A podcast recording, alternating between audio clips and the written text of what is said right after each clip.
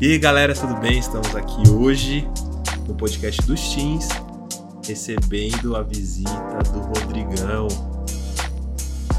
Rodrigo, meu amigo, o cara que é um dos líderes da minha vida, que vem me conduzindo até hoje. A gente se conhece total há dois anos, né? Verdade. Rodrigo é do Bola de Neve também. E Rodrigo é do Bola de Neve Santo André, né? Se apresenta aí, Rodrigão. Primeiro, obrigado pela, pelo privilégio de iniciar essa série de podcasts do Teams. É uma grande honra mesmo poder estar aqui compartilhando é, tudo sobre arte, tudo aquilo que Deus tem feito através da minha vida, através dessa ferramenta importante, inclusive para os dias de hoje, para essa geração de hoje. Então, eu estou muito honrado, muito feliz de estar aqui e quero fazer um convite para você, Paulo, um convite para quem está ouvindo, é, para que a gente possa iniciar esse momento trazendo uma atmosfera, tanto para este momento, quanto para quem está escutando. É muito importante sempre falar como a oração ela é representativa é, em tudo que a gente faz na nossa vida, seja na arte, seja no nosso dia a dia qual, o quão importante é trazer esse manto de Deus, esse manto de Cristo para dentro de, de qualquer projeto ou de qualquer expectativa que a gente tem através de coisas simples do nosso cotidiano. Então, gostaria de orar esse momento para que a gente possa ter o fluir do Espírito Santo é, dentro desse bate-papo. Pode ser? Nossa, animal, para mim, perfeito. Manda bala. Amém, Jesus. Eu te agradeço por esse tempo, eu te agradeço por esse momento, Senhor. Eu te agradeço, Senhor, porque eu sei que está sendo construído aqui, Deus, um novo tempo, Senhor, sobre Amém. os teens, um novo tempo, Pai, sobre a vida do Paulo. Eu sei que também sobre a minha vida algo novo está acontecendo, Jesus. Eu sou de outra geração. Eu sou, pai, alguém que nem escuta tanto podcasts, Deus, mas eu sei que aquilo que o Senhor está construindo aqui é quebrar, pai, quebrar as barreiras, Senhor, das gerações, quebrar, Jesus, toda a timidez, quebrar, Senhor, todo, tudo aquilo, Senhor, que, que nos impede de chegar até este tempo, até este momento. Quão difícil é chegar nesse momento, Pai? Quão difícil é chegar, Jesus, ah, Pai, nessa construção e nesse início de projeto. Mas aqui nós estamos e queremos dar o nosso melhor com a nossa verdade, Senhor. Ah, Jesus, com a inspiração do Teu Santo Espírito, eu oro para que as palavras sejam as mais acertadas possíveis, que as perguntas e respostas venham tocar e mudar vidas, Deus. Amém. Nós oramos, Jesus, porque cada vez que nós entramos na Tua presença, Senhor, nós, Pai, ah, Senhor, temos o anseio de saber o que de novo acontecerá dentro de nós. E eu sei, Pai, que algo novo dentro de mim está sendo gerado agora, dentro do Paulo, Amém. dentro do Tiago que aqui nos ajuda, Pai, dentro daqueles que estão escutando esse podcast. Eu oro, Jesus, para que o seu Santo Espírito, Deus, venha abrir, o, Pai, o, o, os tampões dos ouvidos, Pai, tirar todas as escamas dos olhos. Ah, Pai, que cada vida aqui, Senhor, seja impactada de uma forma especial com seu Santo Espírito. É assim que eu oro, Pai, e te engrandeço, Jesus, em nome de Jesus. Amém. Amém. Uau, que oração. É isso aí. Não tem melhor forma de é, começar essa conversa do que orando, né? Sim. Acho que é agradecer também ao nosso amigo Tiago, que está aqui, né? Fazendo o som, tudo mais, o áudio. E é isso aí. Nunca pensei que ia ficar tão nervoso para fazer um podcast tipo, nós, é, nós somos muitos amigos, né? A gente anda junto direto. E é isso aí. Vamos lá, então, porque a galera quer ouvir. Eu conheci o Rodrigo por causa dos casamentos. Eu pirava no Rodrigo, eu falava, cara, como esse cara consegue fazer isso? E o jeito de empresa que ele fazia, porque todo mundo era muito feliz, todo mundo se divertia e era um trabalho dos sonhos. Para mim, eu via lá como Google, Facebook, e tinha uma empresa de casamento que sabia ser poética, não era chato, e, e fazia casamento super bem. E quando eu entrei, eu descobri todo mundo de cinema, publicidade, um mundo que eu não imaginava, que eu achava que era só casamento. E eu vou até contar um testemunho aqui rapidinho. Eu lembro que eu falava pra uma amiga minha, cara, se eu entrar na CIU ou se eu trabalhar com o Rodrigo, eu estourei no norte. Falei que falava pra ela. Eu lembro que eu falei isso um dia comendo hot dog. Falei pra cara, demais, o meu cara. sonho Incrível. é conseguir trabalhar com, com o Rodrigo E um dia o pastor Daniel, né? Foi Sim, isso? de uma Daniel. forma muito natural. Eu estava num congresso de casais do Bola de Neve. Aí falou, pô, tem um cara lá da minha igreja, ele tá estudando cinema, ele sonha em trabalhar com você. Eu falei, pô, pastor, manda o contato desse rapaz, vamos ver o que, que a gente consegue fazer para trabalharmos juntos, enfim. E aí aqui estamos, cara. Eu fico muito feliz de ouvir isso, de saber que um dia você sonhou e que você realizou. Isso é uma prova, um testemunho vivo de, de, daquilo que eu acredito e do que eu vivo desde os meus 14 anos. Sonhar e realizar. E quando encontrei Jesus, isso se tornou muito mais importante, mais incrível. Mas a gente pode ir falando isso durante o podcast. Sim, isso é legal que você falou. Desde os seus 14 anos você já, sonha, já trabalhava com arte, já tinha esse interesse? Então, é, na realidade, é, na rua da casa da minha mãe, tem lá um, um estúdio de fotografia.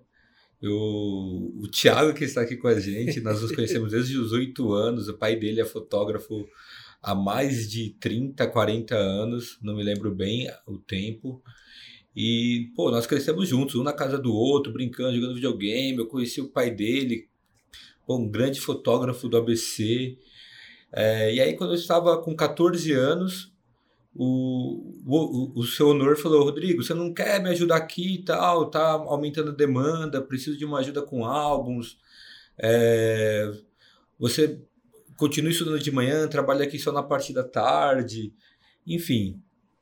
Eu falei: pô, preciso de uma graninha é, para ajudar a minha mãe de alguma forma, para eu também uhum. comer um McDonald's de uhum. final de semana. Já começou a trabalhar cedinho, né? Comecei a trabalhar aos 14 anos, mas não porque eu amava a fotografia, mas por necessidade. Então, uhum. é, eu costumo dizer e gosto de pensar que a fotografia, a arte me salvou. Uhum. Ela me salvou, realmente ela me salvou porque eu tinha alguns sonhos, sabe? Quando eu era criança, eu, a minha imaginação sempre foi muito fértil. Eu imaginava ser um, um super-herói. Uhum. E, e, e, nesta imagem de super-herói eu era alguém que sempre salvava pessoas de momentos difíceis. Sim. Então, mas só que isso era só algo, sabe, na minha imaginação. Eu nunca, imag... eu nunca pensei como isso de fato é, poderia ser, sabe? Sim. As pessoas perguntavam, ah, o que você quer ser quando você crescer? Ah, quero ser super-herói, não dá, né? que sonho difícil de bancar, né? Exatamente. Mas, por conta desse convite do seu honor, eu, eu, eu tenho esse, esse, essa gratidão até hoje dentro de mim que realmente me salvou. Me trouxe uma motivação de vida, me trouxe é, um propósito, uma missão a ser cumprida e me deu um papel de super-herói. Sim. Eu descobri que, como fotógrafo, como alguém que tem como objetivo construir boas memórias, eu tenho ali um papel de super-herói. Alguém que pode salvar é, casamentos, famílias. Isso parece até ingênuo, sabe? Sim. Mas eu até hoje acredito nisso, sabe? Porque se você vê o papel de Jesus, parece ser tão ingênuo salvar as pessoas. É, é, então eu creio que isso é, é, uma, é, é um, é um é um pedaço de eternidade, é um pedaço do, de Cristo na minha vida, sabe? Eu poder olhar a fotografia, olhar o vídeo, ver famílias, ver casamentos acontecendo e falar, pô, de alguma forma, com as memórias construídas, elas podem ser salvas. E de que forma? Salvas através daquilo, daquele momento é, presente, onde elas realmente é, são elas elas estão vivendo a paixão, estão vivendo o êxtase de ter um filho, Uau. estão vivendo o melhor momento da vida delas e ali está sendo construído em fotografia e em vídeo um momento que é muito único, que é muito especial. Uhum. Os anos passam, as coisas mudam e eu acredito sim que a memória boa ela é uma construção no coração das pessoas. Uma fotografia, um quadro no armário, ela é uma construção para que elas possam se olhar e se enxergar novamente dentro daquelas memórias que um dia foram muito importantes para elas. Sim, então isso dá esperança para o dia mal e isso dá esperança para o dia feliz de que a vida dela vai ser incrível. Nossa. Eu encontrei em Jesus quando eu me converti aos 20 anos no Bola de Neve Santo André. Uhum. um versículo bíblico que eu ouvi, não me lembro bem se numa célula ou em um culto, que diz: traz à memória aquilo que traz esperança. E aquilo eu tatuei no meu coração, falei, eu vou levar isso pro resto da minha vida. Não importa o que eu estiver fazendo, eu vou construir uma memória feliz. Seja com a experiência, seja com o registro, eu quero construir uma memória feliz. Isso que você falou é animal. Porque realmente os seus filmes de casamento, filme de casamento sempre foi um saco, mas os seus eu conseguia sentir algo, sabe? Isso que você falou de trazer a memória que traz esperança, você sabe que a minha palavra da minha vida é esperança, né? E a gente tá junto nisso, né? Sim. A gente crê que a nossa imagem, o vídeo, a arte, ela carrega algo dentro, né? Porque, tipo assim, o casamento Sim. não tá lá porque só tá lá. É porque o seu coração acreditou em algo, você gravou com algo, você. É igual adoração, a galera acha que adorar é tipo estar tá um dia tocando. Sim. Mas a adoração é você, tá ligado? A sua adoração é estar tá pegando ali na câmera, passando o seu sentimento, a sua sensibilidade. E eu creio muito nisso, cara, muito. E o Rodrigo é um cara, gente, aventureiro, cara. É um cara que destemido, é um cara que eu conheço que não tem medo de nada. É totalmente desprendido, faz tudo que dá na telha. E por incrível que pareça, dois caras que eu conheço na vida é ele e o JP. É os caras que tudo que põe a mão dá certo. E o Rodrigo, além de fazer casamento, acho que o casamento é algo que você fez gigante, mas você também tem pé em várias outras coisas. Por exemplo, Deutsche Life. Do... Mudou tudo o mercado. Eu vou contar essa experiência também. Claro, claro. A gente chegou à pandemia, fui o primeiro a me assustar. Já falei, tinha uns tempos, eu falei, não vou, vocês são doidos. Vai morar na igreja. falei, já é. Não, e antes disso, que eu não queria sair de casa, que eu falava, você é louco em trabalhar, tá tendo Covid. Sim, aí é eu, verdade. Você aí falei, mano, faltou em trampo por causa disso. Fiquei com medo de, de trabalhar. Aí eu, os caras falaram, não, mano, vamos. E o Rodrigo falou desde o começo, eu não vou pegar Covid. Foi mesmo. Ele falou: eu não vou pegar Covid, até acabar, vai sair tudo e eu não vou pegar. Aí eu fiquei sem medo, eu comecei a sair. Eu lembro que o Rodrigo falou assim: cara, a gente consegue vir pra você dormir aqui na igreja. pra fazer as lives, mas eu acordava cedo para vir para cá. Sim. E a gente foi aprendendo a fazer live, aprender live. Sim, e sim. agora você é um dos melhores que tem no mercado. Faz Gucci só, faz o Louis Vuitton só. Dolce Cabana, Dolce Cabana Vogue. Vogue. Só tá nesse meio só. Para você, como que é? Como você sentiu, cara? Quando chegou, bum, bateu. O que, que você pensou? Eu penso que todo mundo é um criativo na vida, sendo um advogado, sendo um fotógrafo. Todo mundo tem à sua disposição o poder de escolhas e o poder de resolver problemas. E isso para mim é empolgante, isso para mim é alucinante. Então você sabe bem, nós tínhamos lá dois escritórios, pessoas trabalhando, e uma grande responsabilidade sobre as minhas costas e sobre as pessoas que estão lá também. Existe uma responsabilidade sobre as vidas, elas são importantes. E quando a pandemia veio, os eventos simplesmente parou, congelou. É, nós estávamos prontos para então resolver no, um novo problema do mercado. O mercado precisa transmitir ao vivo, precisa chegar na casa das pessoas, sabe? É, e aí eu, eu me lembro que o, o, um amigo uma vez falou sobre esse mercado, falou que isso poderia ser importante, poderia ser algo essencial e poderia dar uma ajuda financeira, enfim. E aí eu fui investindo aos poucos. Então eu já estava investindo nisso há três anos, comprando uma placa de uma, uma mesa de corte, uma placa de captura, fazendo já umas lives é, como aventureiro mesmo. Uhum. E em 2019, Paulo, não sei se você se lembra, mas a gente fez só três lives, de três a quatro lives. Dois foi. foram eventos católicos. Da, da igreja católico, né? É, um foi, foi o Colo de Deus. O Colo de Deus foi muito especial. Pentecostes no e Vale do Agabaú. É. A gente conseguiu Exatamente. a live no Vale do Agabaú. Entra aí, Merino. Merino então a gente fez três. A gente fez três trabalhos de lives. Uhum.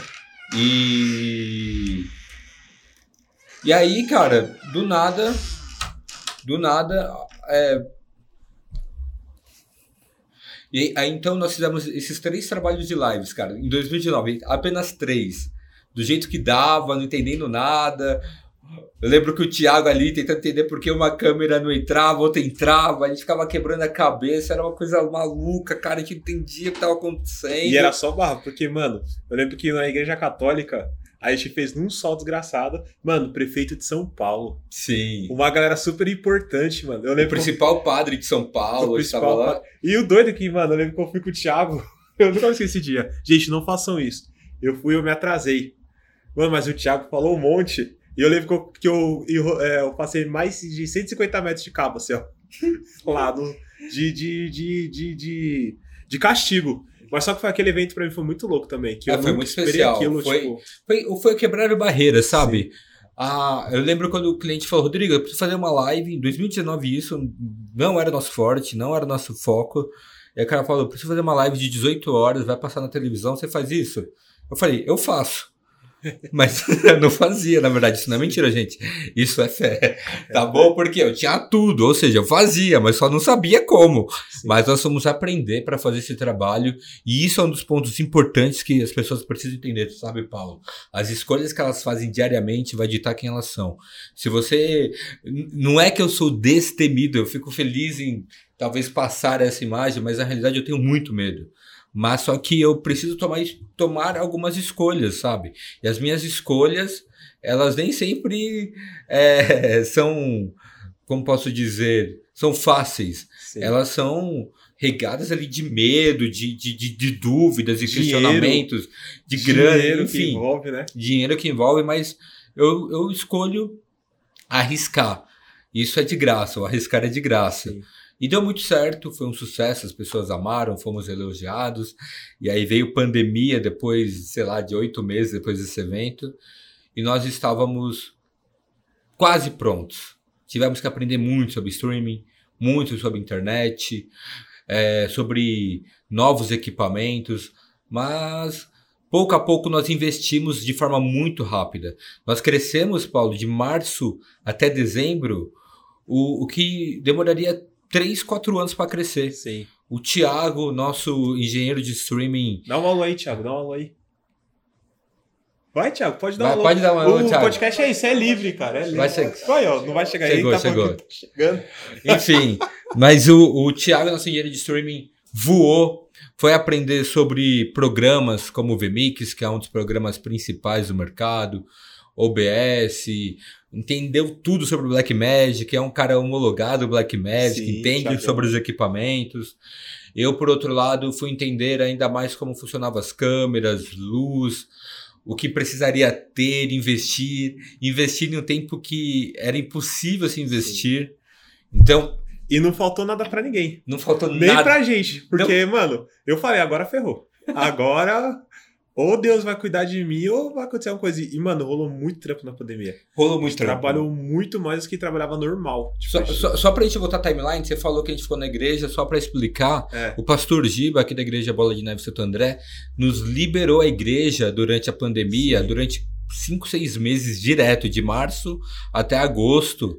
Nós realizamos dentro da igreja muitas produções, muitas transmissões ao vivo de bandas como André Aquino, Isaías Saad, Lude, é, Teve bastante. Ah, eu não lembro, mas teve o muito. cantor lá de Tatuapé, Brazilian Salt. Brazilian Salt, Pastora Denise Pastora esteve em Denise. Santo André Salt. fazendo uma Tá live, o reggae, né? fazendo Tá. um reggae, relembrando momentos especiais da carreira A dela. Big Home veio aqui. A Big também. Home, a igreja Big Home. É, inclusive a, a, a igreja Relevance, É. que não tinha um espaço para fazer streaming, fez seus cultos aqui dentro. Sim. Foi um momento que a unidade da igreja foi muito bonita, assim, de ser contemplada, sabe? E nós passamos aqui muito tempo. A gente quase morou aqui, né? A gente quase morou na igreja. Eu vou contar um segredo também aqui. Eu usava o desodorante do Giba. Direto Meu aqui. Deus do céu. Usava pasta de dente do Giba. Então, Não mostre Se ele souber essas Não mostre coisas. pro Giba, pelo amor de Deus, não mostre isso pro Giba. mano, mas foi um momento maravilhoso. E as escadinhas aqui pra subir? Nossa, eram muitas escadas para subir equipamento, subíamos as passarelas para montar luz, era uma coisa Nossa, maluca, mas foi uma das experiências que a gente vai carregar no nosso coração. E toda vez que a gente lembrar, a gente vai dar muita risada, vai chorar sim. e a gente vai ter memórias de dias felizes, de dias especiais. A gente pode esquecer do Eliezer, hein, seu amigo. Pô, Eliezer Eliezer. esteve aqui, cara. Meu amigo Eliezer de Tarsis, meu, sua esposa Ju.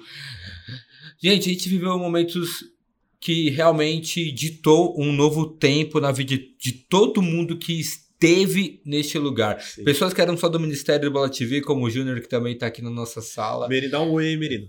Salve, rapaziada. O Júnior, ele, ele era ele é do Ministério, era do Ministério Bola TV, aprendeu luz com o Renatão, Sim, se apaixonou, se encantou e hoje lidera o Ministério de Iluminação da Igreja. animal. Hoje trabalha com, com, com, com a gente na Do It Live, tem crescido, tem aprendido sobre equipamento. Meu, ele veio para uma. Opera câmera Opera também. câmera, ele veio para um novo mundo. Em Sim. pouquíssimos meses, Mudou a cresceu o que pessoas que trabalham com isso, meu, demora um, dois anos. Eu digo que ali, mano, a gente aprendeu, tipo, na raça. Tipo, tava lá todo dia trabalhando. Era a chance que tinha, cara. Ou aprendia ou aprendia, tá ligado? Exatamente. Porque não tinha como. A gente fez projetos dentro da igreja. Sim, Tudo que dava pra gravar, nós tava gravando, né? exatamente. As celas, eu lembro que você colocava umas tubular, fazia Não, as a, a paradas. gente mudava todo, todo, to- todo dia que, rola, que dava, a gente mudava todo o cenário. Eu lembro que no começo foi sofrido. Eu lembro Foi. que nas lives pra subir, meu Deus. É, então, o início foi bem complicado porque a internet. O que aconteceu no início da pandemia? é, a internet se esgotou, vamos dizer assim, para ficar mais fácil nessa linguagem. E ficou tudo muito congestionado. Então, o YouTube estava entendendo também como iria distribuir melhor isso. E aí ninguém conseguia fazer uma, uma, Instagram uma live. né? Sim, sim. E, aí, meu, já que você contou do desodorante do Giba, eu vou contar uma aqui. E vai contar um segredo. Teve uma vez aqui, um culto de domingo, de manhã, que o Bola de Neve estava transmitindo um, um culto ao vivo. E nós transmitimos tudo aqui, o culto de outras igrejas também, porque estava todo mundo se ajudando, precisando de Sim, sim. ajuda. E uma outra igreja é, entrava às 11 horas, o culto aqui começa às 10. Uhum. Tava marcado com o pastor Giba. Giba, das 10 às 11, tá bom? Porque é um horário bom para todo mundo é, ouvir os cultos. E, de, e meu, tava marcado às 11 para frente, tinha que ter outro. E aí o pastor entrou no maior charamanaias, o culto Eu se estendeu. Dia, tava nesse dia. foi até às 11h30 o culto, mas a live não. Nossa. Eu precisava, Teve pôr, dar eu um- precisava pôr outro culto no ar. E aí, meu, eu derrubei a live, falei, Nossa. Eu tava pra nesse pôr o dia. culto de outra igreja, o pastor não sabe disso também. Aí, ó, pastor. Tá vendo? Pronto, tá aqui todo revelado da luz. Confessionário. Agora eu quero falar pra vocês sobre uma pegada também sobre os teens. Eu quero falar pra você um cara aqui. Ah, a gente precisa falar também sobre o seu lado do diretor de foto. Que, mano, uma coisa que eu acho que a galera vai ficar muito interessada em saber, que esse público. O Rodrigo fez a direção de foto do Doc do Bola. Que em breve vai sair pra todo mundo, mas já saiu na conferência. Sim, sim. Mano, vou falar pra você, foi a melhor experiência da minha vida. Foi, foi foi um dos das- melhores dias que a gente viveu também. Foi muito louco, né? Foi. Porque foi o 880, os melhores dos piores. E eu posso falar uma coisa rapidinho? É. Outro testemunho também. Claro. Eu coloquei na lista de começo de ano que eu queria viajar trabalhando. Sim. E o que aconteceu? Viajou Viajei pra caraca. Você foi ainda. pra onde? Eu fui, mano, pra Floripa, fui pra Rio de Janeiro, fui pra uma parte de lugar, mano. Belo Horizonte também. Belo. Horizonte, fui pra um monte de lugar. Eu Cara. nem. Foi do nada. E foi você o principal responsável por nós, por nós termos pego esse doc. Eu lembro que você tava no telefone. A gente dia. tinha perdido esse doc. E aí eu falei, a Perrina, não é possível que eu vou perder esse doc. É, eu esperei uma vida para viver isso. Nós somos desse ministério, nós amamos esse ministério. E nós temos condições de fazer algo grande, de fazer aqui uma memória incrível da nossa história. E eu quero muito fazer isso. E aí nós conseguimos, é, então, pegar esse doc para que a gente pudesse contar essa história. Foi muito especial. Fala a data, fala tipo assim, o tanto de tempo que a gente tinha pra fazer o documentário. Que era Nós loucura. tínhamos 50 dias. Ninguém faz um doc em 50 dias, cara. Não tem como. Então a gente gravou 40 e editou em 10. Tipo, impossível, sabe? E, e- Mas eu, eu tenho muito orgulho daquilo que foi construído. Também. Eu tenho muito orgulho. tenho Sabe o que era doido? Nós tava na casa do Rina comendo churrasco. Cara, o Rina, o Rina fazendo churrasco pra nós. E eu Você de louco, disso? vegetariano. Mano, era picanha argentina. Sim. De frente com a praia, com a apóstolo Rina. E eu dando essa de louco, velho. Eu, eu vou contar outro segredo também. O Rodrigo foi querer me zoar lá de vegetariano. Aí ele falou, não, Rina, como pode me descer vegetariano? Aí ela falou, deixa eu não sei o que ele, que ele Levei- quiser. levei deixa eu não sei o que ele quiser. Mano, foi muito louco, Não, velho. mas foi uma experiência incrível, incrível. Fizemos um incrível. velhinho suar também. Eu lembro que a gente foi gravar a primeira vez. Aí a cena, gente. Pode Não, falar isso? Pode, pode, falar. pode falar. Não, fala você, fala você. Gente, Eu não sou cinegrafista de surf. Tem, tinha coisa que a gente tinha que aprender na hora. Foi, muito, foi, foi uma coisa louca. E quem é cinegrafista de esporte sabe a importância das manobras. E aí o Aperrino entrou sete da manhã no mar e saiu só umas onze. E aí o mar não tava bom naquele dia, não tinha onda. É, enfim, eu tava muito, mas muito esgotado, cansado, entediado. E aí eu vi um barquinho passando cheio de pássaro. Eu falei, agora, agora eu se consagro. E aí eu tirei a cena do Rina, fui pro barquinho, fiquei lá gravando, cena maravilhosa. E tá no doc, você vai lembrar disso quando assistir. Porém, quando a P saiu, ele falou: E aí, Rodrigo? Pegou aquela cena, cara, você viu? Ele tava tocando guitarra. Eu tava tocando uma guitarra enquanto eu tava fazendo a manobra. Você pegou aquela cena? Eu falei, a P rindo, não vi essa cena, não. Ele, como não, cara? Você perdeu a melhor cena. A, a única e que sei ele lá o conseguiu quê. fazer. Foi a única que eu consegui fazer nessa manhã. Tô aqui me desgastado, comendo 500 calorias por dia. Sim, mas tava numa dieta doida. Você tava de jejum, sei Meu lá. Deus, ele ficou doido. Aí quando ele foi ver as imagens, ele descobriu que o momento que ele fez a manobra foi o momento que eu tava filmando o barquinho. Nossa, mano. Esse dia foi doido que ele ficou bravo, Foi. porque ele ficou muito tempo. Aí depois ele foi de novo à tarde, né? Porque ele já tá com uma idade já. E também o mar tava, não tava calor, né? Tava um tempo ruim. Sim, total. Nossa, velho, que doideira, velho. Mas minha- essa minha vida como diretor de foto também é um, é um dos meus, como você diria, destemidas escolhas. Sim. É, foi um- é um- uma nova descoberta, sabe? Um, um novo entendimento sobre cinema. Isso eu, eu sou muito grato ao Gil, à Aline, que junto ali no, no, início da Multiforme, nós desenhamos uma história juntos, um propósito de empresa também é, que ama Jesus e que faz o melhor para Cristo.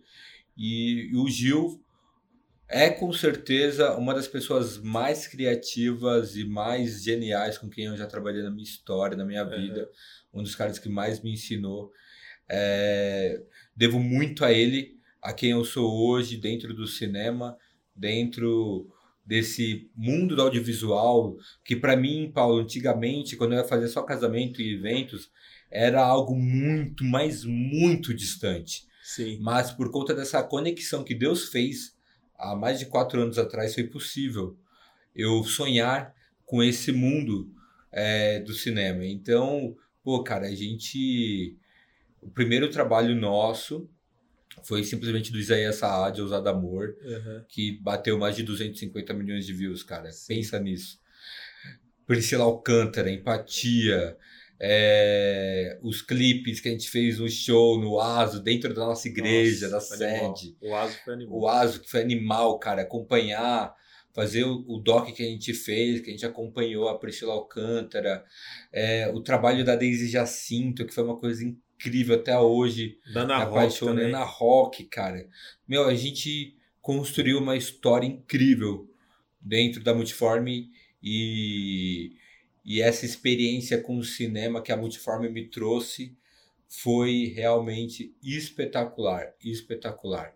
Então, é, tenho uma gratidão enorme também pelo tempo que eu estive na Multiforme, pelo tempo que nós sonhamos juntos tantos projetos incríveis e que me deu condições de é, encaminhar a minha vida, a minha carreira para um outro destino, sabe? Para outro destino para mim, era uma novidade para mim, mas eu sei que Deus já tinha desenhado isso antes. Uau. Incrível. É, esse tempo foi muito bom mesmo. Vou- fizeram muitas coisas, mano. Eu lembro que eu pirava, mano. Empatia foi um dos trabalhos mais da hora que eu já vi na minha vida, que eu Sim. me emocionei assistindo. Sim, Eu sempre falo pra galera, mano, empatia pra mim eu acho que é o melhor trabalho que tem. Eu sei que tem outros que são muito relevantes, são bem Sim. legais, mas empatia, crentes também é embaçado. sim, crentes verdade. é embaçado demais. verdade. Eu queria agora te fazer uma pergunta assim. Tem um jovem, por exemplo, que tá aqui assistindo a gente. Se ele estiver assistindo, ouvindo a gente, é... na verdade tá ouvindo, né? Que é só áudio. Ele tem tipo 14, 13, 15 anos e ele sonha. Ele ouve você, ele já vê você na igreja, ele já fala, mano, o Rodrigo é o cara, eu queria ser igual a ele. E, cara, o que que você. O que que você. O cara não tem nada, Rodrigo, nada. O que que você pode dar pra ele de pão, assim, ó, cara? O que que você pode. Qual é o maior investimento que ele pode ter nele mesmo? O maior investimento que ele pode ter nele mesmo é ele. É ele acreditar é, em quem ele pode se tornar e em quem ele pode se tornar em Cristo, sabe? Isso é muito importante, porque eu, eu, eu tenho esse ACDC, sabe? Antes, antes de Cristo e depois de Cristo. Aham. Então, aos 14 anos, antes de conhecer Jesus e de caminhar com Jesus, eu posso dizer que Pode sair, Tiagão. posso- O Tiagão vai sair aqui, ó. Vai sair, na vai lá. porta. Volta aí depois, Tiagão. O Tiagão vai voltar. Vai, vai subir a live lá da igreja. O Rodrigo revolucionou tanto a igreja, rapidinho, que ele trouxe tudo pra igreja. A igreja hoje tem uma live stream, tem câmeras da hora, tudo é, mais. hoje a- o Bola Nerd Santo André dispõe de uma estrutura profissional Sim. absurda, que em lugares profissionais eu não encontro, É, sabe? sim. É um absurdo. Mas a gente pode falar, sei lá, É, isso em outro podcast, alguma coisa do tipo, mas é, eu, eu, meu, tipo assim, eu só posso contar, eu só posso levar as pessoas para um caminho onde eu já passei e sei que esse caminho é um caminho que pode levá-las para algum lugar bom. Então eu não posso é, dar de louco, de dar de um coaching motivacional. Sim, sim. Eu posso falar daquilo que eu vivi e daquilo que é verdade, porque eu tenho frutos para apresentar por isso. Então, é, aos 14 anos, eu, eu me lembro de alguém que tinha uma cabeça é, que sonhava muito. Sonhava muito. Eu sempre fui muito empolgado com aquilo que estava nas minhas mãos. Eu sempre fui muito intenso, intenso de verdade, sabe? No sentido de realmente é, pegar um. um é, é, pegar um serviço e tentar fazer o melhor. Sim. Um, um dos meus feitos na minha infância, junto com o, com o seu honor, foi a, a criação dos primeiros álbuns digitais do Brasil. Caraca, animal. E aí, cara, tipo, aquela ideia chegou em São Paulo, só uma empresa fazia, e nós fomos o primeiro no ABC, e rapidamente nós ganhamos um grande espaço em todo São Paulo. Uhum. E, e foi. E eu me lembro muito que a galera fazia aqueles álbuns com muitas fusões do Photoshop Sim, e tudo sim. mais. E a gente veio com algo com muita beleza, uma beleza estética. E como isso funcionava? É, eu buscava inspirações de fora. Uhum. Então, eu, antigamente eram os blogs que bombavam. Sim. Então eu procurava blogs de casamento de, de fotógrafos americanos. Uhum. E os fotógrafos americanos, muito queridos, colocavam em seus sites as páginas dos álbuns. Ah, E sabe legal. como eu comecei? Copiando. Sim. Mano, sem, sem romantismo, eu comecei copiando e copiando muito. Uhum.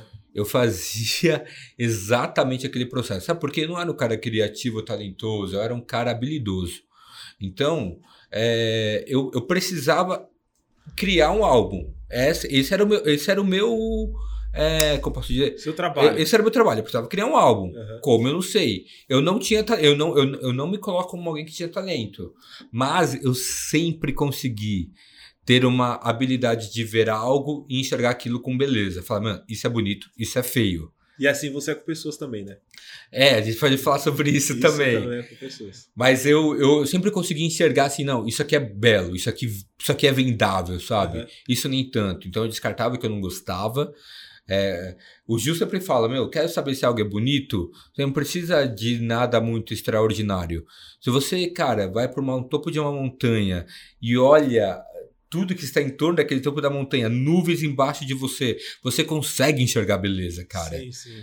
Não precisa Mano, de nada, né? Mano, você cons... é, é treinar o olho para ver coisas belas, sabe? Não é uma coisa muito distante. Sim. É só, você vai olhar, você chega dentro de um ambiente, você sabe quando o ambiente é bonito e quando o ambiente não é bonito. Você Uhum. sabe quando aquele ambiente ele foi construído é, através de profissionais, através de cabeças que é, pensaram em cada móvel através de uma história do passado Sim. de algum de algum pensa- pensador, sei lá, tô viajando. Uhum. Então eu olhava aquelas páginas de álbum e copiava porque eu sabia que era bonito. Cara, a gente é, é, vendeu muito álbum naquela época. O seu honor, meu, ganhou muito dinheiro Sim. vendendo os álbuns que eu montava. Sim. E nós fizemos isso juntos. A gente não faz nada sozinho. Fiz- nós fizemos isso juntos. Ele teve um, ele, ele, viu algum talento em mim, acreditou no meu trabalho Uhum. e eu fazia é, é, esses álbuns. Aos 16 anos, ele olhou para mim, porque eu tava fazendo uma capinha de DVD, é, e aí ele olhou para mim e falava: Caraca, ele falou: Caraca, Rodriguinho, Tu é brega ao extremo, hein? Por quê? Ele não sabia fazer o que eu tava fazendo. Aham. Mas ele olhou para aquilo e sabia que aquilo não era vendável, aquilo não era bonito, Aham. aquilo não funcionava, sabe? O que é que você olha que tem beleza e você tem certeza que é beleza?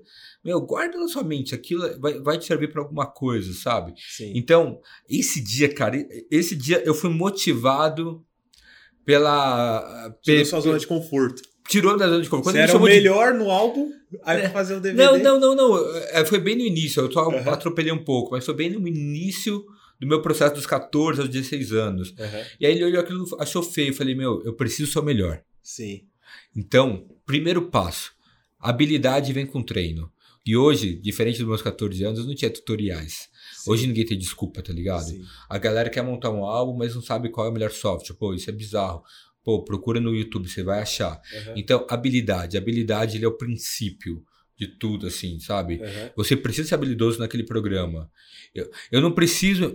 É, eu, eu não preciso saber como a câmera Canon funciona. Eu preciso saber como a fotografia funciona. Sim. E quando eu sei quando a fotografia funciona, porque eu aprendi no YouTube, porque eu fui buscar, porque eu tenho fome, porque eu tenho sede, não importa qual câmera vai aparecer na minha mão, eu domino a fotografia. Sim. Eu não domino a câmera. Sim. Então, a, a- fotografia, ela precisa é, tecnicamente ser estudada, ser compreendida, ser entendida e, e- e o cara ele precisa ter habilidade suficiente para dominar aquilo. Ela Sim. precisa ser dominada. Aham. Ponto. Então, eu acho que o, o, o, princípio. ah, Vai, vamos co- colocar em pontos. Ponto 1, um, por cima de 14 anos. Eu tô falando demais, mano. Não, 14 vamos. anos. Ponto 1. Um, ter sonho. Ter sonho. Acreditar em si mesmo. Ó, eu falo assim de 14 anos, mas pode é, Qualquer uma pessoa, qualquer é, pessoa. De 30 anos de idade. Acabou. Não tem um sonho ainda. O cara viveu uma vida toda pensando que ia ser, tipo, Médico, é, médico, nutricionista, Sim. engenheiro, advogado. Tem problema sonhar kart? Tem problema sonhar kart? Lógico que não. É perigoso, É, é, é um perigo porque vicia. mas é isso. É, mas é incrível. Então, ó, primeiro, sonha e acredite em si. Sabe? Ponto.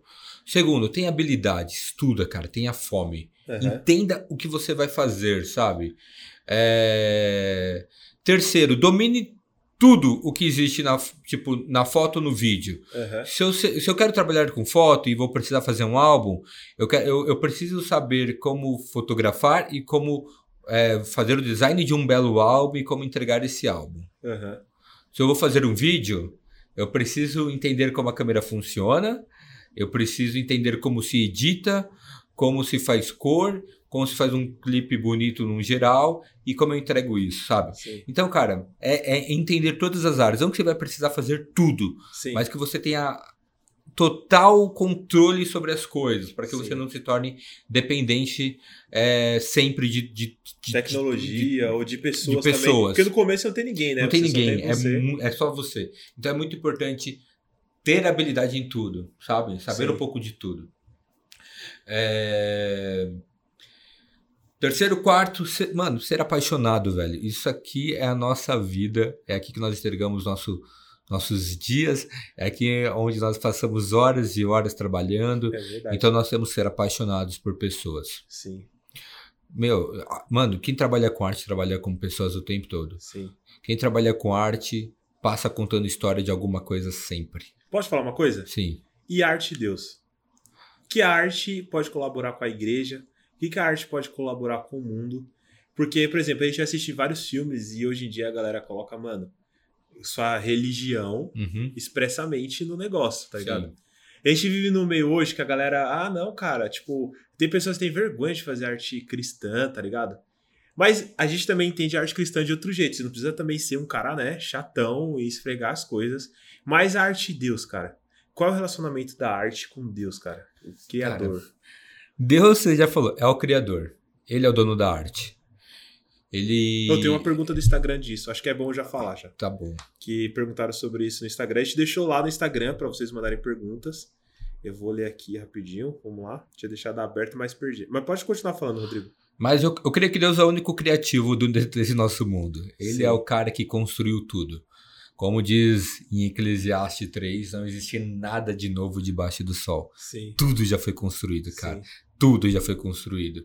Tudo que nós temos são essas essas partículas de criatividade que vêm de Deus. Sim. Então, Deus é arte, arte é Deus, está completamente conectado. E a igreja por muito tempo se distanciou disso, acreditando que a arte não era algo de, de Deus, Sim. sendo que é completamente de Deus. Sim. E a arte é uma forma de influenciar a sociedade, é uma forma de influenciar a comunidade, é uma forma de se comunicar com o próximo de uma forma mais bela, sabe? Sim. Então a arte, ela é um fator primordial nos tempos de hoje, para que a gente possa apresentar aquilo que nós acreditamos de uma forma bela. Sim. Ó, tem uma pergunta aqui da Rita, ela perguntou: O que é a arte e o que pode ser considerado arte? Tudo é arte. Tudo pode ser considerado arte, mesmo que você não concorde. Sim. Tudo é arte, mesmo que eu não concorde. Aham. Eu nunca, eu nunca vou fazer com que alguém que eu não acredite assim nas crenças dele, eu, eu nunca vou fazer com que ele pare de acreditar naquilo que é, ele faz, sabe? Eu posso não concordar com absolutamente nada, mas eu não posso é, reivindicar, Sim. sabe? A arte alheia, né? A arte ali, tudo é arte. Sim. Tem outra pergunta aqui, aqui do Breno. Ele perguntou: o que é arte para vocês? E é o mais que você falou, e qual é o conceito da arte? Qual é o conceito de fazer arte? O que seria o conceito de fazer É. arte? É uma pergunta. Quando a gente, a- pode ver, cara, qualquer discussão sobre arte. Ninguém tem uma definição, definição lógica sobre arte. Sim, A arte ela é, ele é um, um lugar livre. sim, Ele é um mundo livre. Ele é um mundo livre. Deus nos deu essa, esse livre para que a gente pudesse liberdade, né? construir é, qualquer coisa, sabe? E eu acredito que qualquer profissão, qualquer lugar existe arte. Sim, É, e aquilo que nós fazemos no vídeo, na, na vídeo, na fotografia, no que seja, é uma forma de expressão, de expressar a nossa fala através de uma arte, através da Sim. arte de criar um vídeo, através da arte de criar uma fotografia. Então, é, a Não tem arte- limites pra arte, Não né? tem limites para arte. Você Ela está, ser- nos, ela está nos influenciando o tempo Sim. todo. Os influenciadores fazem arte. Pô, tem tudo. Gamers fazem arte. tempo todo. Tipo, igual eu falo lá no X direto, falar pra galera, cara, se você joga, mano, vamos lá, monta o canal de. Vira um gamer, cara. Sim, Posta suas coisas. é arte. Você faz maquiagem, vira uma influenciadora, cara. É isso mesmo. Tipo, você tem que estar em todas, todas as esferas da sociedade dominando tudo, tá Eu ligado? Concordo. Cara, aí tá sendo influenciado. Por... A gente acorda, põe uma musiquinha, a gente tá sendo influenciado. Sim, Aquela música vai ditar como vai ser seu dia, Sim, sabe? sim. A gente ora a Deus, essa oração, ela, ela, ela sobe como um perfume. Mano, tudo isso é arte, cara. Sim, sim. Tá ligado? Então a gente tá sendo influenciado o tempo todo. Ingênuo é aquele que não acredita que não estamos sendo influenciados. sim. E, e é importante dizer que a igreja agora ela precisa continuar, porque ela não está parada mais. Sim. Ela precisa se manter e avançar posicionada a, a construir uma arte que fale da beleza de Jesus. Aham, E não com crentez, mas com a beleza. sim. Não com evangeliquez do jeito que é, mas com inteligência, sim. com sabedoria, com uma forma. Porque, assim, é, muitos foram chamados, Paulo, para influenciar é, com arte dentro da igreja, mas eu não acredito que eu fui chamado para isso. Sim. Eu creio que eu fui chamado para influenciar com arte fora da igreja. aham.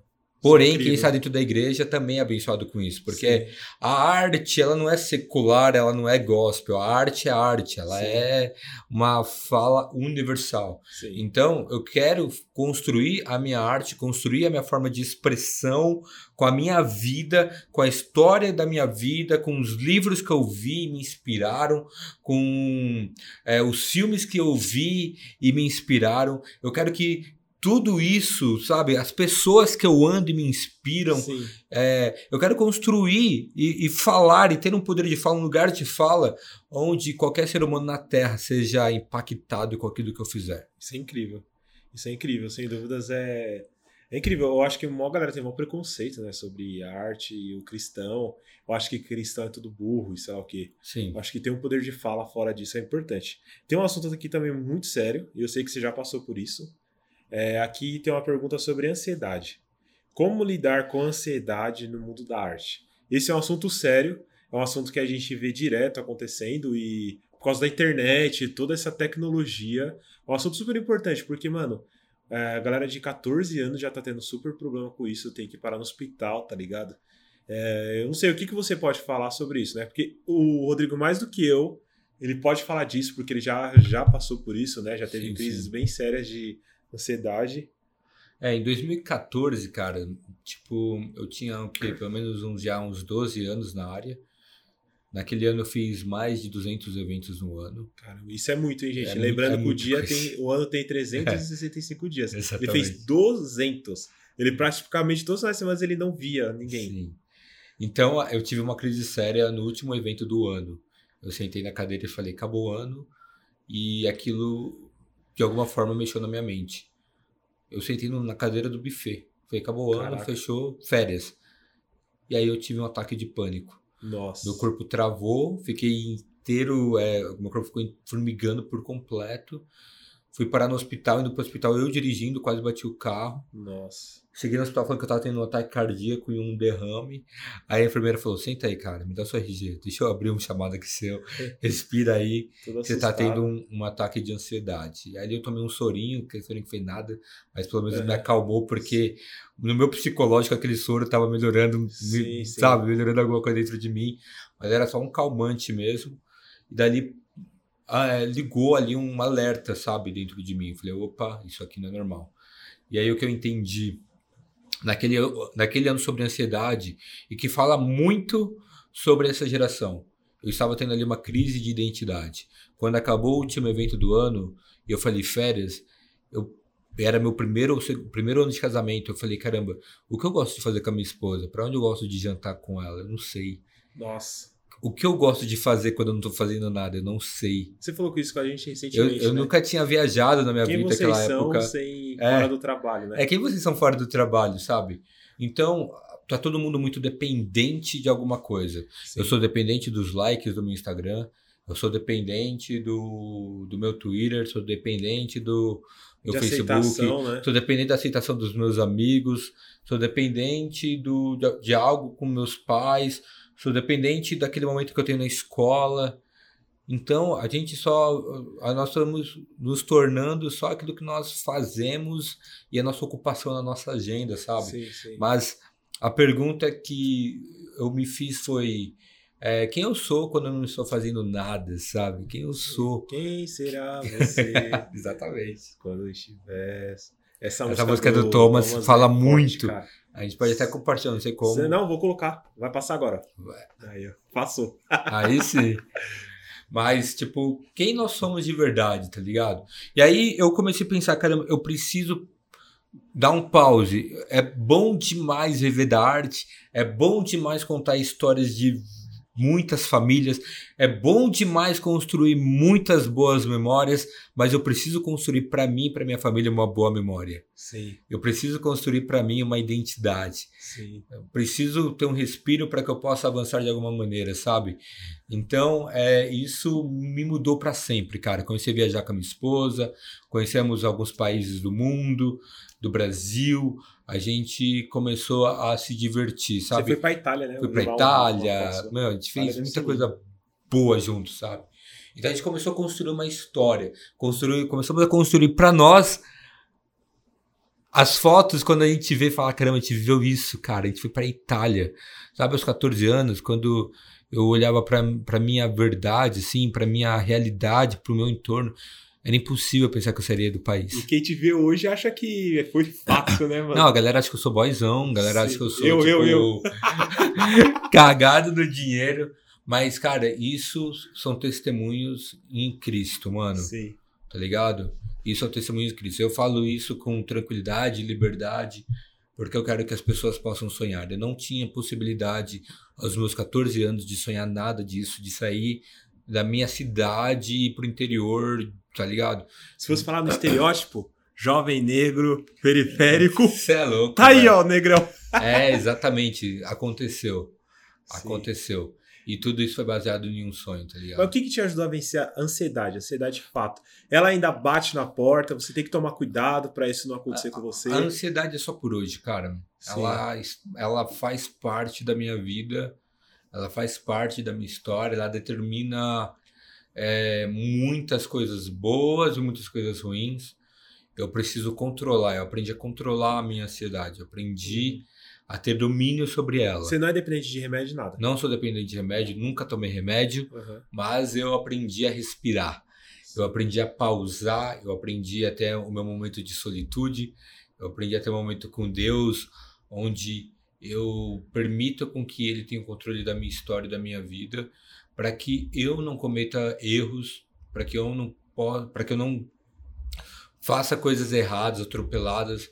Eu tenho esse momento de pausa, de falar, Deus, quando eu te aceitei, quando eu aceitei o seu convite, quando você me escolheu, eu te aceitei, eu perdi o meu poder de escolha. Sim. Cara, isso é muito importante dizer para quem é da arte. Você perdeu, se você aceitou Jesus, cara, você perdeu o seu poder de escolha. Sim. Você não escolhe mais nada, cara. Sim. Isso é incrível. Mano, eu perdi meu poder de escolha. Meu poder de escolha está em Jesus, velho. Ele me deu o livre-arbítrio, mas eu dou a ele o poder de escolha. É. Então, toda vez que eu libero esse poder de escolha de mim, eu determino que eu não respondo por mim mesmo. Sim. E aí, quando eu não respondo por mim mesmo e o Espírito Santo responde, eu me livro dessa ansiedade. Uau, isso é incrível. Então, é uma forma de se libertar desse mal. É uma forma de se libertar, é não Procurar ter o ajuda controle. também. Pô, cara, eu troquei muita ideia, fiz terapia no começo, conversei abertamente com todo mundo sobre isso. E eu vejo um relacionamento muito legal com o seu pastor, né? Com o Giba. Vocês são parceiraço, Cara, seu o pai. meu pastor me salvou nesse rolê, sabe? Ele, ele, ele que me trouxe essa mentalidade em Cristo. Às vezes as pessoas, ah, o pastor quer mudar sua vida. Não, ele quer trazer uma mentalidade em Cristo. Sobre. Seu mentor, né? Seu pastor É, é seu mentor. Ele é meu mentor, ele é meu principal mentor, sabe? O Tudo Giba que é eu. um cara gigantesco, cara. E também tem essa característica. Tá aqui hoje no Bola Santo André, ele se arriscou, mano. Ele foi destemido. Sim. É a palavra do podcast, sim, destemido. sim, Ele foi destemido e veio pra cá. E é algo que tem em vocês, discípulos, né? verdade. Eu, Você. eu puxei ao meu pai, sabe? Eu puxei ao Sim. meu pastor. Ele é, ele é uma grande referência espiritual, ele é uma grande referência de homem, ele é uma grande Sim. referência de pai e de marido. Estar com ele é um presente, estar com ele.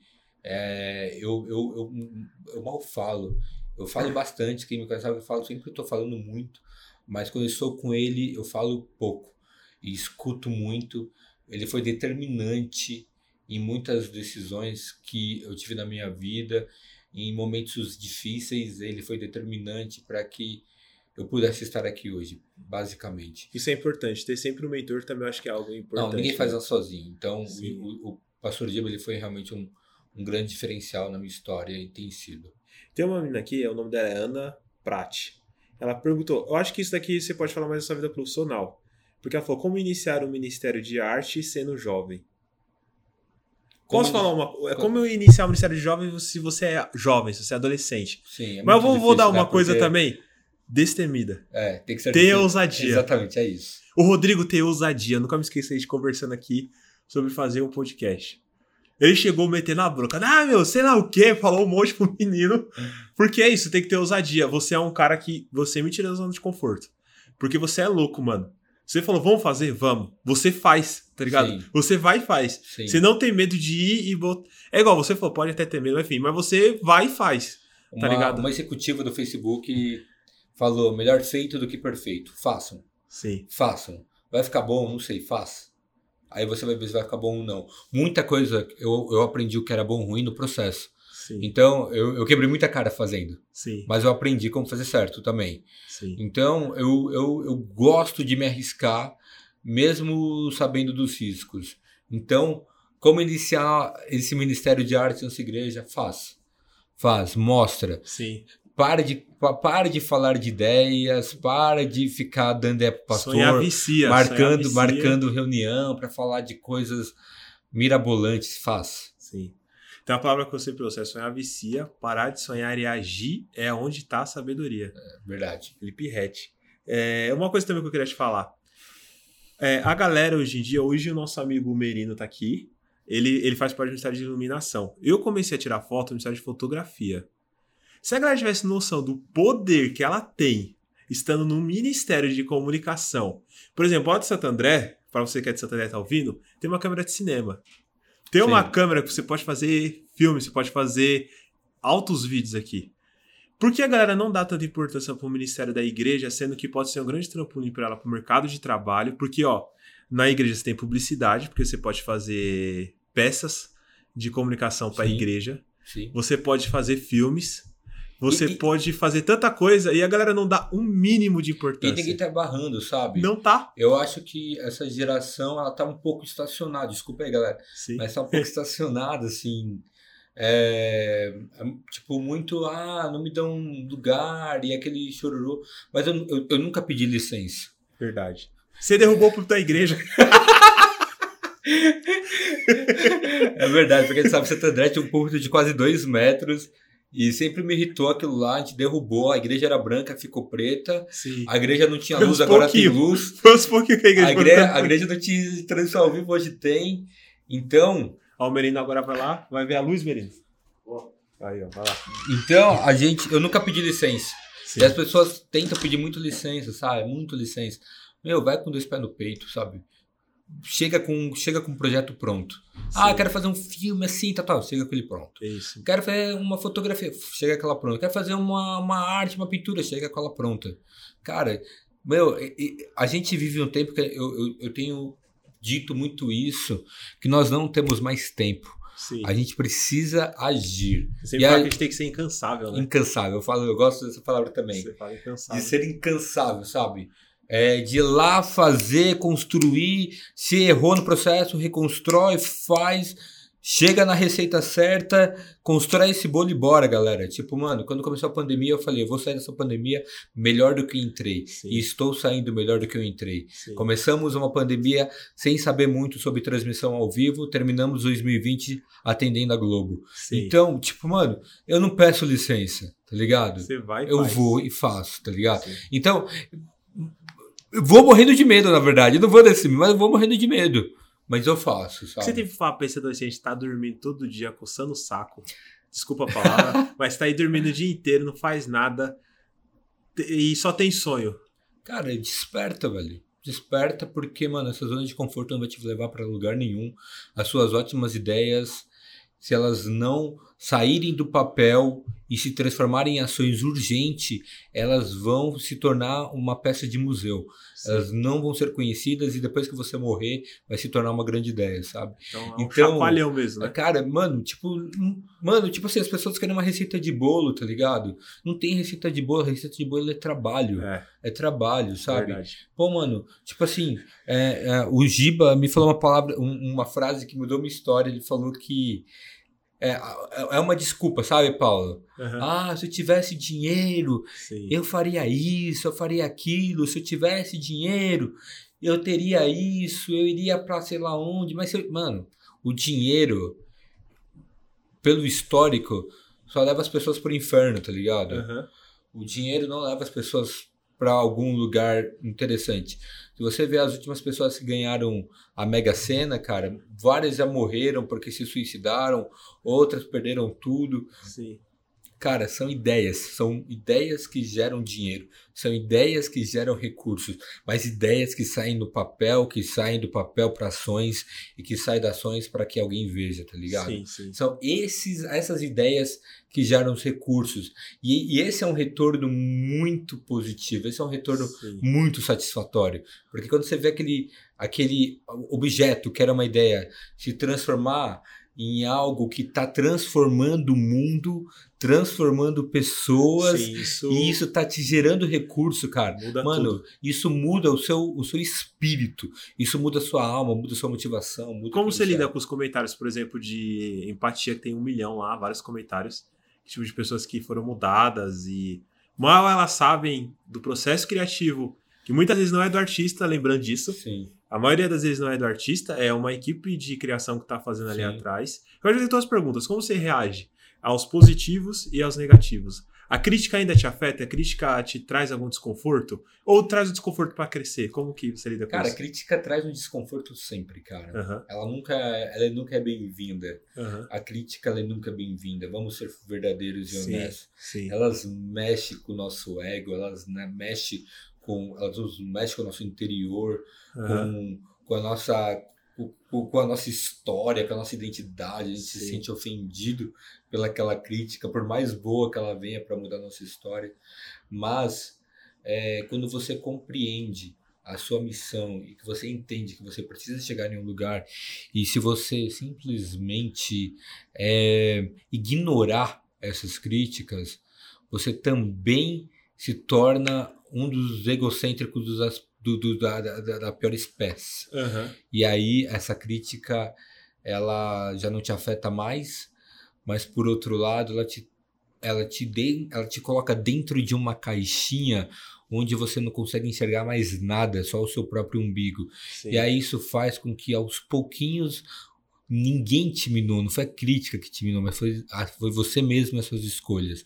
Então, eu sempre tento ver a crítica como um, um lugar onde ela realmente vai me estressar, vai me irritar, mas ela vai me transformar de alguma forma. Lugar de desconforto. E aí você vai entender com o tempo também quais são as críticas que, te- que, que, que, que são só maldosas. Que valem a Ah, pena, e, né? E as que não, não valem a pena. Você começa a discernir isso com o tempo. Sim. Deixa eu pegar aqui. Tem mais pergunta também. Sobre a ansiedade ainda, então, Aham. É isso, cara. Tipo, é, você entender que depois desse. A, a gente viveu épocas na Idade Média é, que foram determinantes quando veio o, o humanismo, né? Então a gente tem um, um antes-humanismo e pós-humanismo. Antes, o antes-humanismo acreditava-se que o criativo ele tinha ali um espírito sobre ele e esse espírito ele era o dono de toda a glória sobre a boa arte. Aham. Pós-humanismo, o homem ele é colocado no centro do universo e ele é dono de todas as coisas. E é isso que tem adoecido as pessoas nesse século, é isso que tem feito pessoas se suicidarem. Porque as pessoas acreditam de verdade que de alguma forma elas são extraterrestres, muito especiais. Eu- tudo aquilo que eu faço é muito especial quando Jesus está envolvido com toda a glória. Eu quero te fazer uma pergunta agora, então. Você já apareceu aqui, muita pessoa queria te ouvir, queria saber quem você é. Mas quem é o Rodrigo, então? Tá com a Wes, que a Wes é uma mulher incrível, eu amo ela. A Wes é uma mulher de Deus, vou deixar bem claro aqui. Uma intercessora, uma mulher que eu amo demais. E a Helena? Quem é o Rodrigo? É o Rodrigo o quê? Um pai bobão? Um pai besta? Como que É, é? o Rodrigo é um pai apaixonado, um pai, um pai bobo, um pai orgulhoso, sabe? É, Ter uma filha é muito especial, ter uma filha é a oportunidade de você realmente colocar os seus princípios a sua verdade para que de alguma forma ela possa se é, ser construída dentro de um de um ambiente que a gente crê ser o melhor para ela, sabe? Quando eu Aham. nós tivemos a Helena, a Wes virou pra mim e falou: Meu, vamos construir memórias felizes e aquilo nunca vai sair da minha cabeça. Uau. E eu, pra, pra Helena, eu falei: Claro, vamos construir essas memórias felizes. O Rodrigo era um cara muito egoísta, um cara muito viciado no trabalho, muito viciado na sua carreira.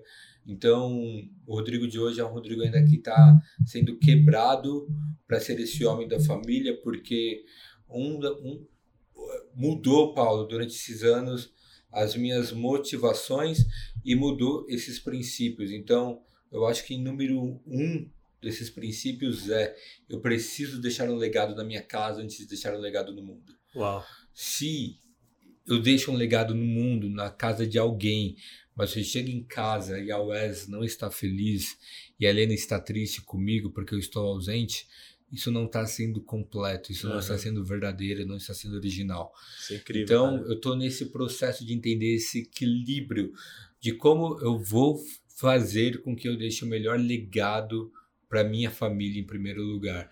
Então, é, é esse meu propósito de vida hoje, porque é, a, a Wes, ela, eu sou quem eu sou, porque eu tenho a Wes na minha vida. Então, toda Com vez que certeza. alguém fala e, de alguma forma traz boas palavras sobre quem eu sou, isso automaticamente é também A primeira dama, né? é também para Wes, sabe? É também levado para Wes, porque tipo não é fácil ser casada com ser casada comigo, Não, não não é. é fácil ser minha esposa. Não é fácil. E- a Wes realmente é pro Rodrigo. E eu ela- falo uma coisa pra você que eu sempre falo. Mas ver você só é uma coisa, mas ver você com o Wes, você entende por que você é, tá ligado? Exatamente. Porque a Wes é incrível, mano. Ela é o seu encaixe, ela realmente é a mulher da sua vida, tá ligado? sim, sim. Tipo, ela te abrilhanta muito mais, tá ligado? Ela mostra um outro Rodrigo. O Rodrigo que ouve a Wes. É uma, a Wes delicada. Ai, Rodrigo, ela é muito legal, mano. Eu amo a Wes de verdade. E, Pô, cara, é a mulher da minha vida mesmo. É, nós fizemos oito anos de casados esse ano. E nós já nos conhecemos há 12 anos. E aí só tem melhorado, sabe? Os dias passam e o nosso relacionamento só melhora. É muito bom você poder ter um relacionamento que você olha pra trás e fala, hoje tá melhor. Sim. Hoje tá melhor que no- quando nós nos casamos, sabe? Sim, maravilhoso. Então, essa, esse meu sac, esse, o, o pastor Giba, isso faz muito sentido agora, eu pensei nisso agora. Aham. O pastor Giba, no nosso casamento, falou que eh, ele entregou uma palavra sobre amor sacrificial. Sim, Então, cara, a UE sacrifica uma vida, sabe? sim. Para nós sermos uma família. E eu tenho sacrificado também, da minha parte, eh, muitas coisas que eram muito importantes para mim, para que a gente seja essa família. E, e esse é realmente o amor sacrificial. É sacrificar por um propósito muito maior do que esse trabalho, sabe? Sim, Do o Wes, é? Wes falou uma coisa no podcast dele, o Wes Santiago, da Big Home, eu acho que vai totalmente contra o que você fala.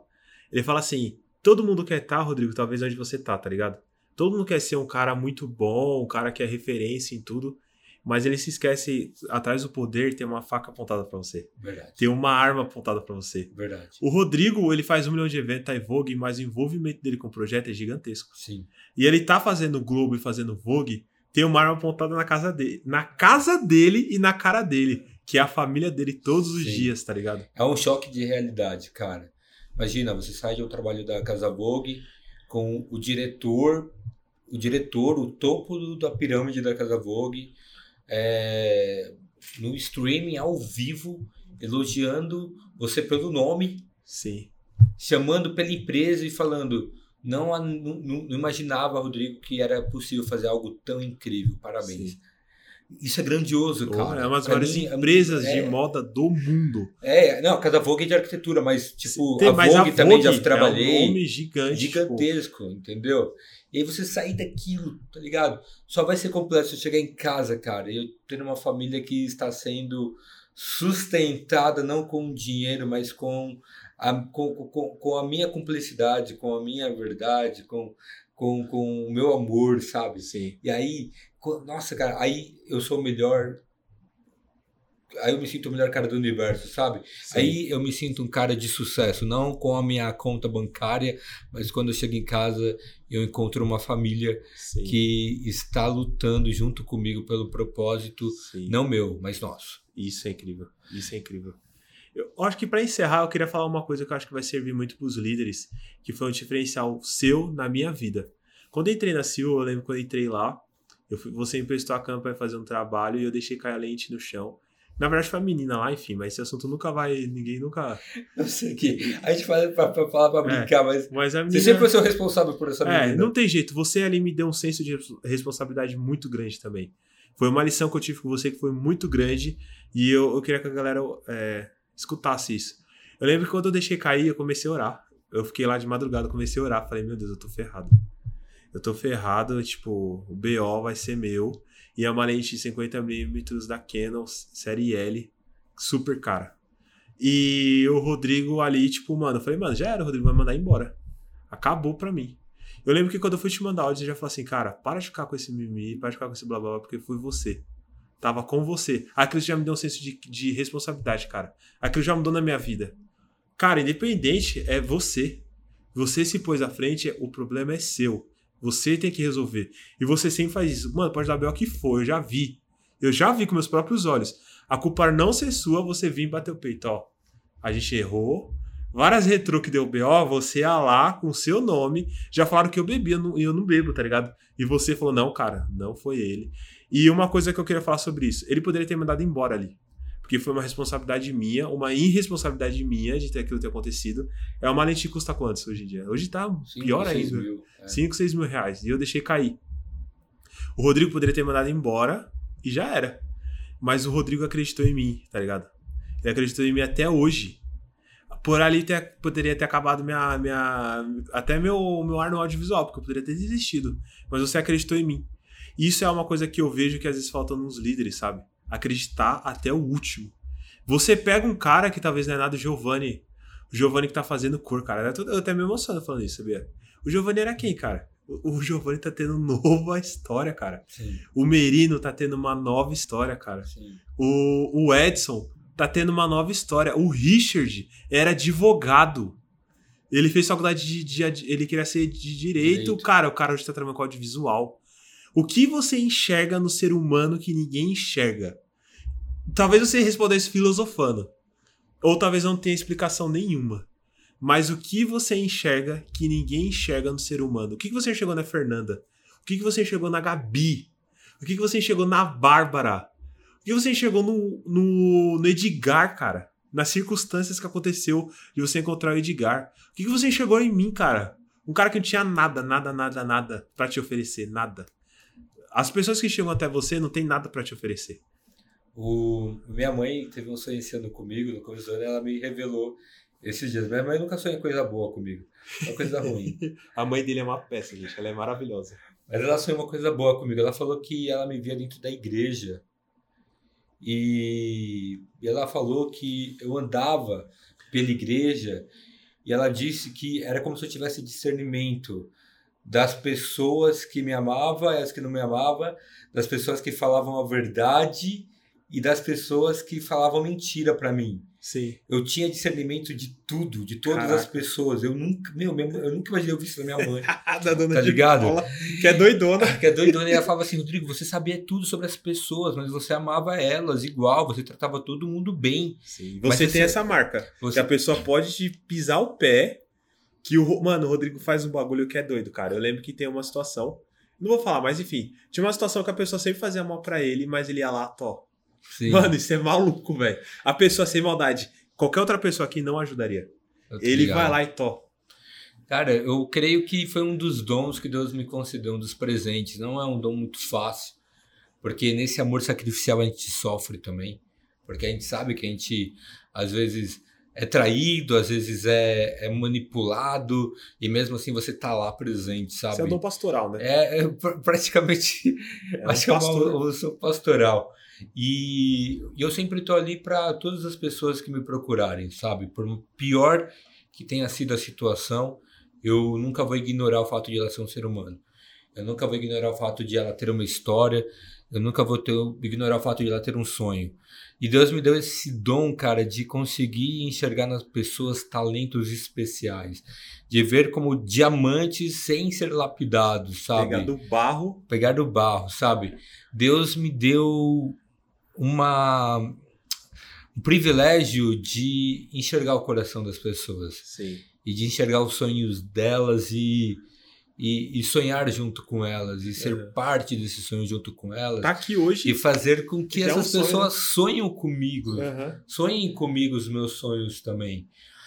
Então, uma das coisas mais incríveis que eu tenho aprendido durante esses 18 anos de audiovisual e das coisas que eu tenho como conquista e como troféu não é o dinheiro que eu ganhei, não, não é o, o, o- não é o fato de, de, de, de ser reconhecido é, profissionalmente pelas pessoas, de ter é, é, al- alguma, al- de alguma forma alguma notoriedade, mas o meu melhor presente durante esses 18 anos foram as pessoas. Sim.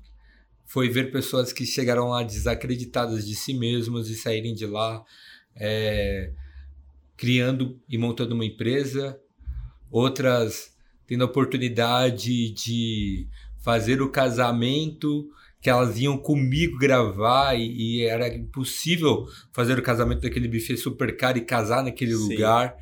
O meu grande privilégio foi ver pessoas conseguindo comprar os seus equipamentos, comprar os seus carros, sonhar sonhos novos.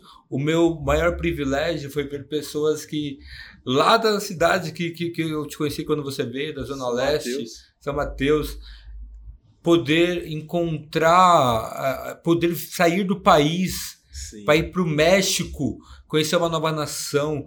Eu quero não só ser a pessoa que vive os sonhos, mas eu quero trazer as pessoas para que vivam também. Sim, isso é doido. Esse é outro fato importante para mim dentro da minha empresa, é o poder viver coisas grandes, mas eu ver as pessoas do meu lado também fazendo, vivendo as mesmas coisas. Sim. Então, Deus me deu essa oportunidade de as pessoas me escolherem. Sim. As pessoas te escolhem. As pessoas me escolhem. Caraca. Elas, Deus me entrega elas na mão. Você é um presente de Deus na vida das pessoas. As, não, as pessoas são os presentes da minha Ah, sim, vida. Sim, sim. Elas, elas, elas vêm como um presente para mim. Elas vêm embrulhadas. Sim. Deus me coloca elas na minha frente e fala: Meu, é ela agora. É, é ela que vai viver esse ciclo com você, Rodrigo. Sim. É esse que você vai viver agora e vai ter que investir. E eu tenho uma responsabilidade com esse presente que Deus Sim, me dá. sim. Então, eu, eu creio que eu recebo essas pessoas como presente, porque não é possível. Sim. Não é possível. Olha você, chegou dois anos atrás, mais de dois anos atrás, chegou por um convite inesperado em um congresso que eu nem ia ir, Sim. tá ligado? E aí rola um bate-papo, eu te convido, você aparece na empresa e você começa a construir uma história. E hoje você é assistente de direção do Gil, um dos maiores diretores, sabe, desse país, um pra mim o maior do gospel Sim. tá ligado? E, mano, olha isso, cara. Sim. Poder estar fazendo os próprios trabalhos, né? Podendo fazer seus próprios trabalhos, podendo manifestar a sua arte, manifestar aquilo que você acredita, Sim. tá ligado, mano? E tá aí, cara, você chegou como presente, mano. Sim. Você chegou é como animal. presente. E eu acreditei no presente que Deus me entregou. Sim. Isso é animal, isso é animal. Eu acho que não tem palavras, né, cara? É, isso é doido. E tipo assim, pode falar, você quer falar? Pode É, falar. então só pra fechar, eu aprendi com um dos diretores da Disney, que antes da Disney era da Pixar, Sim. que ele achava que quando tava, depois de ter construído o Toy Story 1 e aquilo ter virado um, um sucesso mundial, ele acreditava que a história era soberana e ponto 2, acredite no processo. Sim. Então, esses eram ah, os pontos principais pro. Eu esqueci o nome do fundador da Pixar. E hoje um dos diretores da Disney. Ele acreditava que a história é soberana, não importa o que aconteça, a história é soberana. Dois, acredite no processo da sua empresa, acredite naquilo que você está fazendo como processo. E depois ele se deparou com um monte de gente falando a mesma coisa, várias empresas, concorrentes. Meu, os caras estampavam lá e só mudavam um pouco a frase e era tudo Uhum. igual. Depois, e aquilo travou a mente dele. Ele falou, pô, se contar a história é soberano para todo mundo, e se. E se o processo também para todo mundo é importante, o que é que eu tô fazendo diferente aqui? Sim. Aí ele olhou para as pessoas que estão do lado deles. Aí ele pensou: não, as pessoas são importantes. O que é melhor, boas ideias ou boas pessoas? Sim. E aí ele escolhe boas pessoas porque ele acredita que boas pessoas chegam em boas ideias. Isso é. Então, ele, da mesma forma que ele acredita em boas pessoas, eu também acredito. Yeah, E isso é, animal. o grande. É, é- é a grande riqueza da minha empresa, são as boas pessoas. É isso aí, galera. Tipo, o Rodrigo realmente é um grande homem. É um homem que também tem seus defeitos. É, a gente tá falando aqui, mas é um cara que não tem medo de expor suas fragilidades. É um cara que é aberto pra conversa, né? Pra quem tá mais próximo. E é um grande líder nosso, cara. É um cara que nos guia. O Kevin Leon profetizou esse ano sobre a vida dele, que as bênçãos sobre a vida dele. E, e, tipo, as bênçãos na vida dele realmente esbarram na gente, tá ligado? Não tem jeito. Por exemplo, eu tive a oportunidade de sair de São Mateus e mudar pra um bairro que é muito bom, tá ligado? Tipo, eu tô morando num bairro muito Sim. legal. Tipo, as dificuldades que eu passava antes, hoje eu não passo, com certeza. Tipo, Sim. tem mudado, sabe? E realmente eu, eu ganhei um destino, ganhei um, um futuro, tá ligado? Animal. Eu tenho pra onde enxergar e olhar e falar, meu, talvez ali seja um lugar. E, cara, eu só tenho a agradecer por você por esse podcast. Tipo, agradecer realmente. Eu acho que não tinha jeito melhor de começar sem ser com você, sabe? Eu acho que foi uma ótima forma de começar. Você, Teams ou Flame, o que for, cara, ouça essas palavras e guardem, porque isso é ouro. Você quer saber como começar? Hoje o Rodrigo te deu uma ótima oportunidade de como começar, de como entender os processos, de como fazer. Então vamos trabalhar, vamos fazer as coisas. Você quer deixar uma última palavra pra galera? O testemunho é espírito de profecia, está lá em Apocalipse. É, esse é o meu testemunho de vida. E essa é a minha profecia para todos que estão escutando. Essa é a minha profecia para você, Paulo. Uhum. pro, pro Júnior, Merino, pro Thiago. Essa é a minha profecia, cara. É, então, eu quero e desejo que essa profecia liberte mentes, liberte cadeias, liberte correntes e liberte todo tipo de amarra, sabe, no, no ser humano. Aham. É, você não volta mais para trás, Paulo. Sim, O seu caminho é uma ida sem volta, não olha para trás. sim. Você vai chegar em, em um destino que você ainda não imagina, mas eu consigo enxergar. Ah, uau. Eu já te falei que eu gostaria que você se olhasse e se enxergasse como eu te enxergo já hoje. Sim. Então, eu sei que você vai ser um, um grande nome para o cinema, para essa geração. Amém. Você vai ser um grande influenciador. E a minha oração é a mesma é, é- é a mesma a mesma de Abraão para que o seu coração seja conservado em Cristo, Aham. para que não se perca Amém. o propósito e o destino, para que você possa ser realmente esse cara que vai e volta para libertar o povo do Egito, cara. Amém. Isso é incrível.